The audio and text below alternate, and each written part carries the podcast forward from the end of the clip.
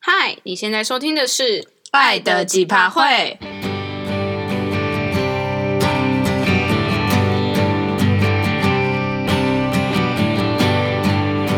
你现在还在甜蜜蜜的热恋期吗？还是你已经对另一半感到奇葩都会了呢？我是 Tina，我是 Pin，这是第三集。我们今天想要聊聊的是情侣间的 AA 制，还有怎么跟伴侣讨论使用金钱的方式。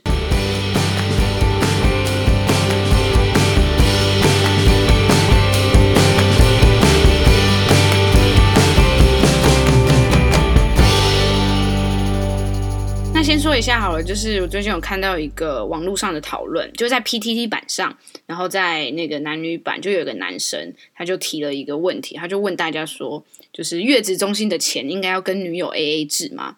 因为他说他女朋友就是坚持要住月子中心，然后男生就觉得他刚换工作，所以就是他觉得女生就回。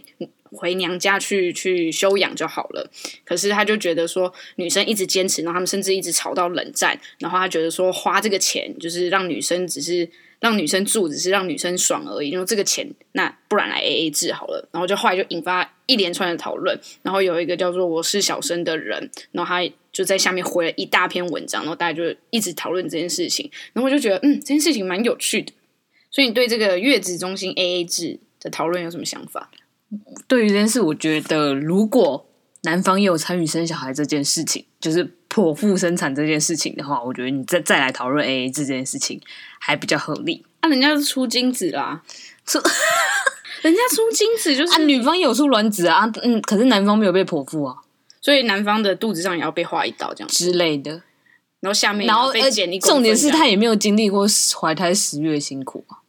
所以你觉得这件事情用 AA 制来谈是是不公平的，就完全不合理啊。嗯，也因为月子中心这个最近引起的讨论，也想跟大家来聊聊，就是一般情侣约会都是怎么付钱这件事情。我想到有几种方式啊，就是一种就是都是一个人固定付，然后一种是呃可能大钱一个人付，然后小钱零头一个人付，然后还有一种可能是轮流付。然后再来是 AA 制，是吗？大概这几种，就差不多是这几种。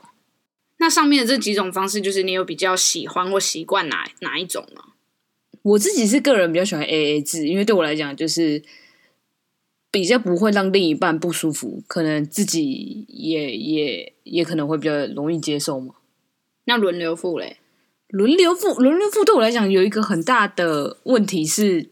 就是你会很容易，比如说这餐我付，下一餐对方付，可是你们这两餐之间的价差可能会差很多，差五千块，不一定。有的时候可能是去餐厅，然后有时候是去吃小吃的状况之下，你就很难说，哎，那这一餐我付了一百二，然后下一餐去餐厅，就是这餐可能是两千，那你要怎么？就是这也是不公平的一种状态。那如果大钱小钱轮流嘞，就是。比如说一个人先付，比如说两千五百二十三，然后一个人就先付两千五，然后二十三零头先另外一个，然后下一次再轮流付。啊，我不懂这句话的意思。就是一个大钱跟小钱呐、啊，就是零头轮流付，轮流出那个零头，哦、轮流出零头。我觉得再怎么样都没有 AA 制算的清楚跟公平啊，因为这这点就真的很难很难去衡量这件事情。因为假如这一次你刚刚说什么？两千五百零三好了，那下次如果是一千两百零三呢？就这这这都很难讲啊！我觉得一定就是再怎么讲都一定是 AA 制最好啊。对我而言，好吧。可是其实对我们来说啊，其实也是有一个转变期，就是我们在一起目前已经五年多了，可是我们也不是一刚开始就 AA 制，对吧？对啊，对，所以我觉得也可以分享一下，我们其实我们好像是从轮流付。然后慢慢走向 AA 制，然后现在又走到另外一个新的方式，我觉得可以分享一下我们为什么从轮流付钱，然后到后来变成 AA 制的原因，你还记得？嗯，忘记。就是我有一次因为这件事还跟你吵架啊。我记得这件事情应该是说，我觉得这要前情提要嘞。刚开始我们在一起的时候。我还是大学生，可是 Tina 已经是出社会工作了，所以以经济能力来看的话，的确 Tina 会比较比较好。所以那个时候，可能我们去吃可能比较贵一点的餐厅，或者是付钱买一些东西的时候，Tina 就会希望是他付那个钱。然后我刚开始就是其实还好，但久了之后，你就会自己暗自计算那个金额，就觉得嗯，这个累积的 gap 越来越大。然后我自己心里可能就会觉得有点好像都是我受惠于你，然后就是你付了很多钱，然后我就觉得这样很不公平不好。而且我是天秤座，就是很要求公平。那你说一下，为什么那时候你要都抢着付比较大的钱？因为对我来讲，就是如果今天对方的经济。有压力的状况之下，你当然会觉得想要替对方分担，而不是就会觉得至少还要要求公平。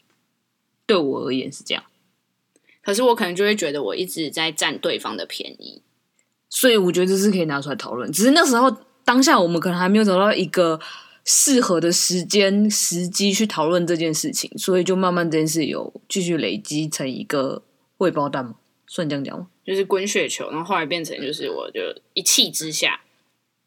就哭了，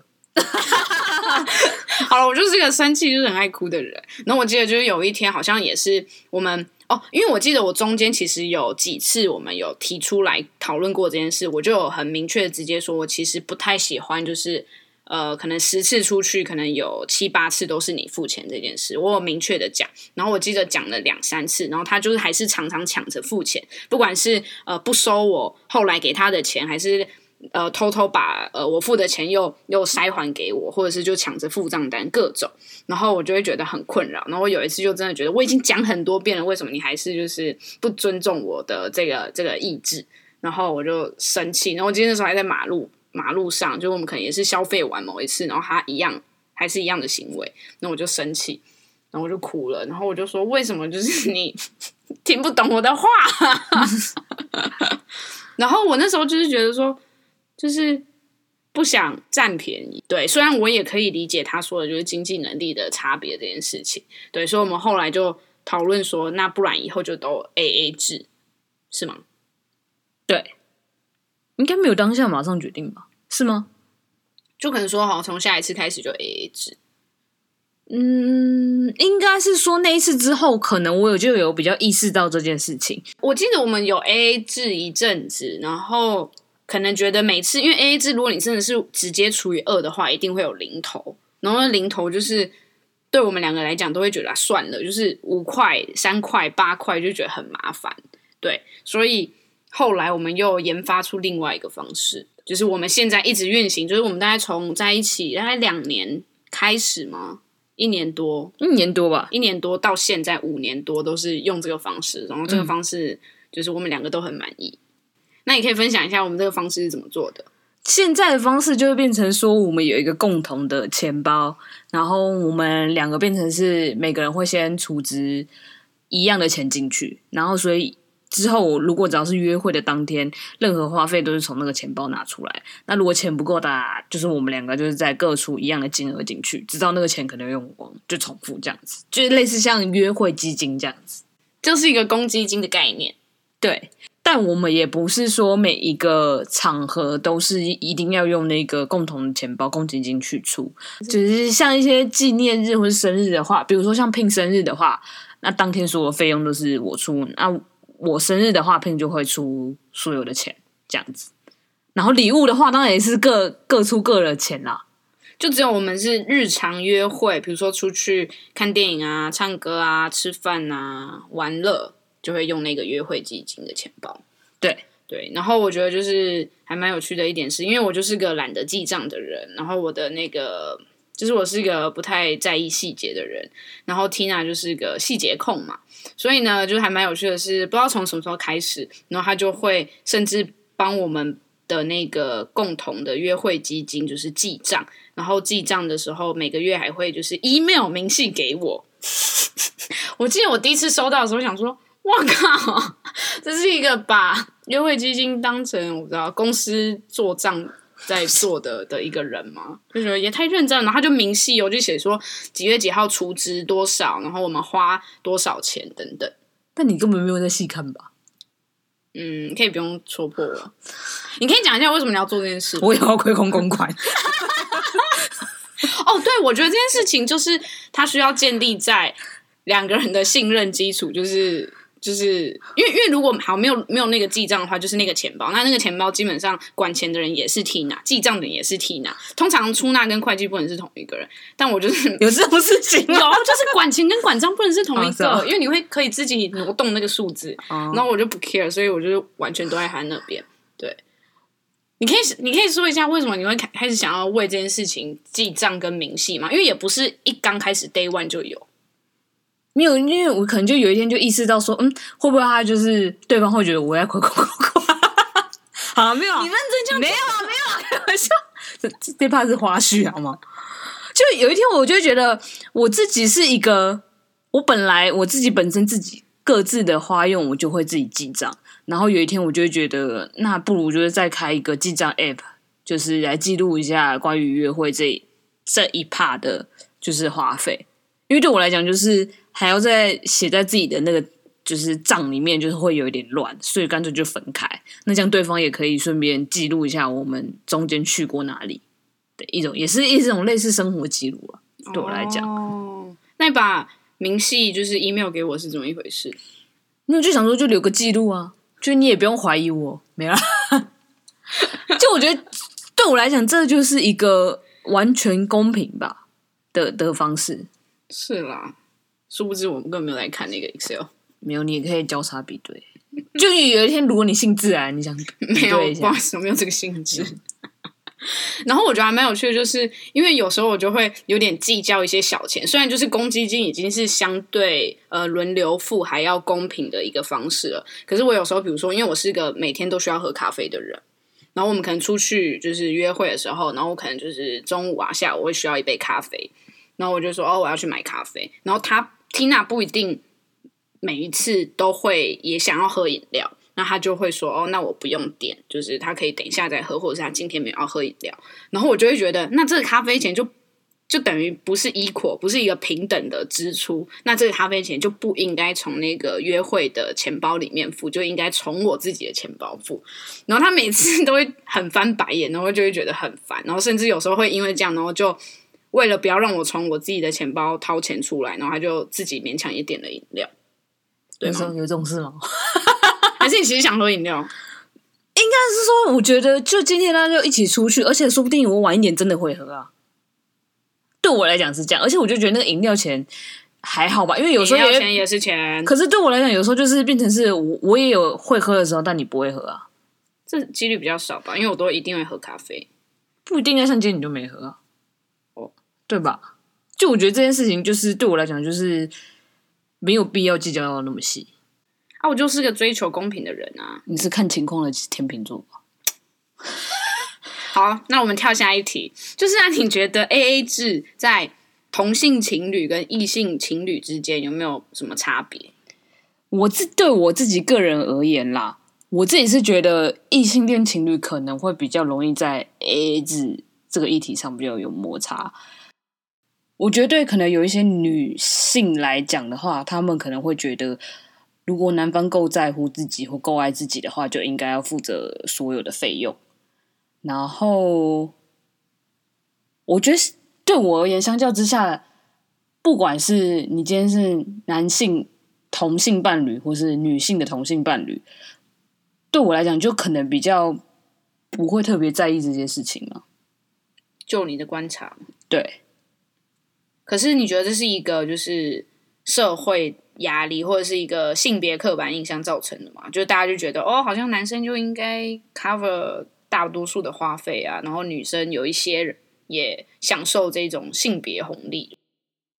我觉得男生大多数都会受到社会给予的期待压力，觉得男生可能就赚的比较多嘛，女生当然就是会比较需要被保护吗？应该比较被保护，就是。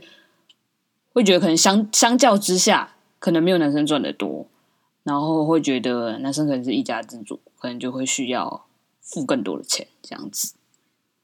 有时候其实，有时候其实是女生对男生有这个期待，然后有时候我觉得也是男生对自己有某种程度的，这算包袱嘛？就是也会觉得啊，自己是男生就要对女生这样这样。但其实如果两个人的相处是比较平等的话。就比较不会被这个绑架吗？就是有一些男生他会想要 cover 很多花费，其实他是开心做这些事的。我不是指所有男性，但有一些男生就会觉得是因为我有能力，所以我想照顾你，所以我想对你好，所以我就付了这些钱。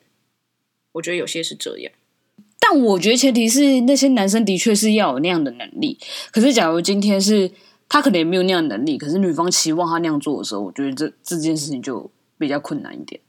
嗯，然后我觉得同性情侣可能就比较没有那个，因为两个都是男生或两个都是女生嘛，所以就没有那个男女在刻板性别刻板印象上的差别，所以我觉得大家就可以比较就事论事，或者是回到两个人经济能力怎么样啊，或者是现在呃哪些是一个人付得起，还是谁付不起之类的，嗯，就回归到更更更务实面。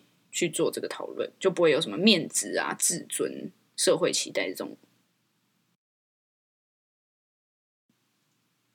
那我觉得，对于一般情侣而言，有可能会因为缺乏沟通的话，而导致后续如果你还要再调整付费方式，会比较困难一点。因为像可能一刚开始刚交往的时候，可能是一方付，那或是轮流付，或是大钱小钱分的话。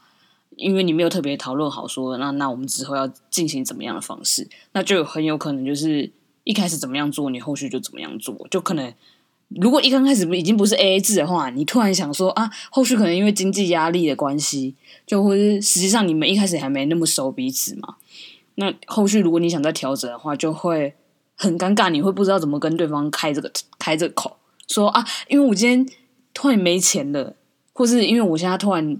暂时就是离职或怎么样，业对，你觉得很难跟他们说哦，那我们现在可以改 AA 制吗？或是这餐你付这样子？可能另一方也会觉得，干就是很突然，突然，对，对就是因为你就是太突然了，所以其实这个默契也也不不见得好嘛。就是如果有一方的状态不一样了，然后想要调整的话，其实还是明讲，直接沟通，在前面就直接讲好会比较好。对，因为对我。我我我不知道，对于一般情侣而言，会不会觉得，如果我开这个口，对方会不会觉得说，那之前的钱要怎么算？就如果你从今天下一刻开始就变 AA 制，那之前就是那之前的钱就要再重新算。就想说，可恶，我之前没有记账，我之类的之类的。你可可能对方没有这个意思，可是你自己就会觉得你会设想很多情境，就有点 kimoji 问题。对，哦，然后就会觉得，好啊，现在是要分那么清楚，是不是？之类的，或是变成是，如果对方跟你开这个口的话，你会不会觉得也会心情不好，或者是怎么样？疙瘩。对，嗯，所以我们其实蛮好的，一开始就讲好。对，因为就觉得，我觉得应该是缺乏沟通的关系吧。嗯，但我们前面也，我觉得我们前面有经历那个没有明讲的约定书成。对，然后一直到开不了口的，对，默契。没有，后来还好是。我觉得是有一方愿意说，然后对方也愿意，另一方也愿意听的情况之下，我觉得是可以改变这件事情的。嗯，而且会发现，其实这种 AA 制啊，好像婚前跟婚后的做法好像也会不一样。因为我前几天看那个新闻很，很很扯的是说，婚前 AA 制就算了，婚后还要继续 AA 制。但我觉得婚后 AA 制也不是不好，可是他们已经把 AA 制这个议题发挥到一个极致，就是有点不可思议，就是变成是说。他们可能上至就是房子装潢，就可能一整栋，然后男方可能负责奇数层，女方负责偶数层，这太夸张了吧？就变成就是钱就要各自付，然后就会搞得就整栋房子有点四不像，然后 就可能就可能某奇数楼特别奢华，然后偶数楼特别简陋。对对，就是可能就是因为大家要分开付嘛，然后我觉得。这个就算了，我觉得更夸张的是，他们生了两个小孩，然后他们就约定好说啊，那可能大的那个可能给男方养啊，女那个小的可能给女方养，是怎样？另外一个不是自己的孩子啊，就觉得很扯啊。然后就是，比如说，就是今天两个小孩要吃一起吃饭好了，可是就是刚好爸爸今天没空。然后妈妈就是要带两个小孩去吃饭，可是如果爸爸今天没给大的，就是给没给妈妈那个钱的话，然后他就会跟大的那个说：“那你去找你爸爸要钱，我再我再给你。”等一下，这是真的真的新闻。对，我是真的看到那个新闻，我就觉得哦，天哪，这个 AA 制真的发挥到淋漓尽致，在旁边有时候他就眼睁睁看着大儿子饿死吗？就他的意思就是说，那等你爸爸拿钱了，我再我再让你吃。真是太傻眼了，谁会想要把 AA 制发挥的这么极致啊？就我就觉得有时候讲求公平，就是也是要有一个极限了。这太夸张，真的太夸张，这不不近乎人情啊！以后可能比如说那个什么卫生纸用量，就是谁用比较多，谁大便大比较多，付比较多钱，不然就不能用那个卫生纸之类。没有，我觉得应该就会变成是各大家各买一串吧，然后接上面写名字之类的。这真的太夸张了！你不要偷我卫生纸用，这太夸张了。所以，所以你觉得婚前和婚后的 AA 制，如果如果有一天我们结婚了，嗯，你觉得我们使用金钱的方式会有什么样的调整呢？我觉得这件事情的话，如果你还是要 AA 制的话，就变成不会是像那么夸张，就可能比如说变成会有一个，就公积金可以延续，就是延续到婚后的生活里面。但我觉得基本上。就比较不会可能，当然各自的花费你当然可以各自负责，但我觉得应该还是可以共同基金，然后就大家就一起花费这样子。我讲的等于没讲，就讲废话。那如果我今天买了一个，那段卡掉，那段卡掉，那段卡掉。如果我有一天买了一个气炸锅回来，那我就说，哎、嗯，这个气炸锅就是多少钱？那我们除以二。我可以啊，因为没有啦，谁会这样？不是，因为对我来讲，就是如果你家里两个人会用到的东西啊，就是公积金啊。没有，然后另外一个就说没有啊，气炸锅你在用，我没有用。我就说好，那我以后煮的东西你不要吃，不要被我看到你偷用我，我要家里装监视器。好烦哦！就对我来讲，这件事情没差，就是大家会一起用到的东西，那就是公积金啊。那你觉得为什么婚后的话就不用分这么的清楚啦？为什么？那我觉得。婚前婚后有一个很有趣的点是，很常听到有人讲说，结婚之后大家都是一家人，就为什么要分那么清楚？就是我们都是自己人嘛。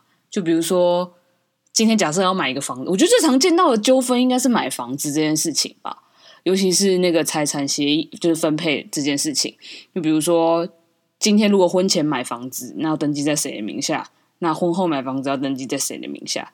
这件事情就会一种很尴尬，就是如果我今天要一起付房贷的情况之下，那个当然就是共同登记在两个人名下。可是有时候可能会因为这件事情又产生另外一个纠纷。嗯，而且我觉得就是一家人有什么好分的？这这件事情就很很华人文化，就是觉得那个界限不用切那么清楚。对，但我就觉得对我来讲，不管婚前还是婚后，我觉得两个人都是独立的个体。对我来讲，说就是我如果有遇到真的困难的时候，你不是说你是一个自私的人，可是你当然前提是你当然也会想要保护自己，这样的情况发生。对，应该是说对我来讲，AA 制的初衷是替对方着想的 AA 制，而不是说每件事情都要计较到可能一块钱都要计较。所以婚后当婚前你们可能是独立的。个体，当然婚后也不是说你们就不是独立的个体，当然更多的是一个共同体。那好像我们今天的 AA 制的讨论就到这边差不多嘛。嗯，可能最后可以提供大家一些想法跟我们的建议啦，就是可以跟另一半讨论，就是金钱使用的方式，其实可以更直接、勇敢的提出来，不要害怕尴尬。然后不要太觉得说哦，反正我们感情很好，那么熟了，有什么好分的？因为这件事情好像对华人文化来讲，就会觉得把钱事情讲那么清楚，好像很伤感情，或者是说哦，你没有把我当自己人，才会才会要跟我讨论这件事情。但我觉得更多时候，一旦就是你觉得会伤感情，最后到最后就变成你伤害自己啊！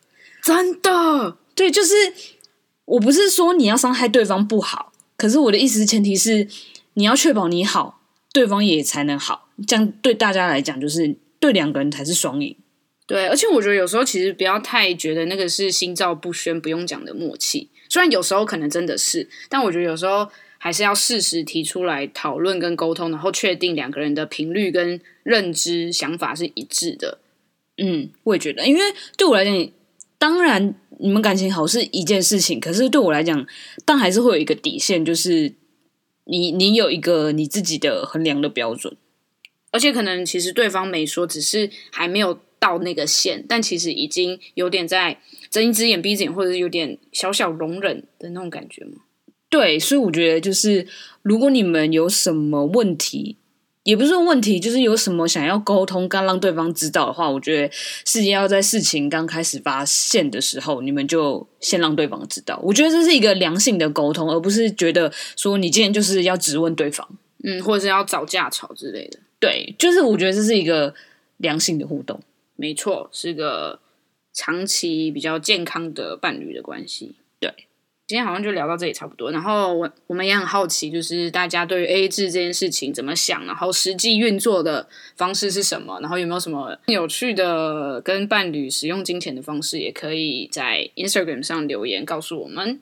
那我们 Instagram 的账号是爱的几趴会，只要在上面搜寻就可以找到我们的账号。那可以追踪我们，然后在里面跟我们留言互动。